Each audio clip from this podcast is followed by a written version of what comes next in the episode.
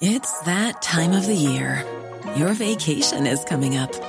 You can already hear the beach waves, feel the warm breeze, relax, and think about work.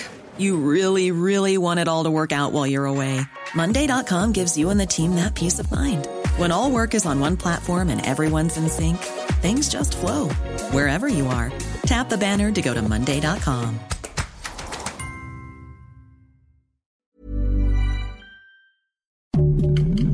Heraldo Podcast, un lugar para tus oídos.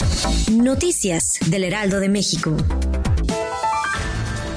Esta mañana fue detenido Homero Fuentes Anaya, quien se desempeñaba como servidor público en la Fiscalía General de Justicia del Estado de Morelos. Se le señala por presuntamente haber participado en los delitos de incumplimiento de funciones públicas, ejercicio abusivo de funciones, delitos cometidos por servidores públicos y coalición en el caso Uriel Carmona.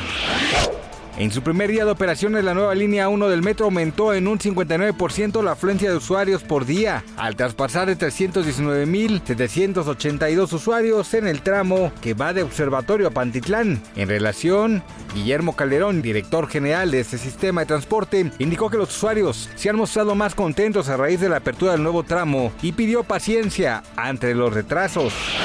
Durante una transmisión en vivo, la virtual candidata presidencial Claudia Sheinbaum hizo una reflexión de manera previa debido a la conmemoración por el Día de Muertos y afirmó que este 1 y 2 de noviembre es un momento especial para recordar a todos nuestros ancestros, ya que forman parte del sincretismo y la cultura en nuestro país.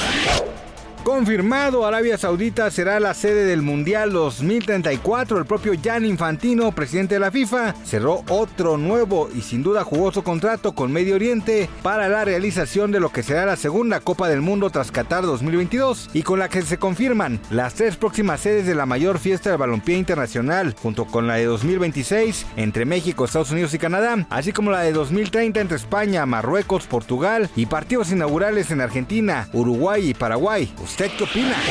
Gracias por escucharnos, les informó José Alberto García. Noticias del Heraldo de México.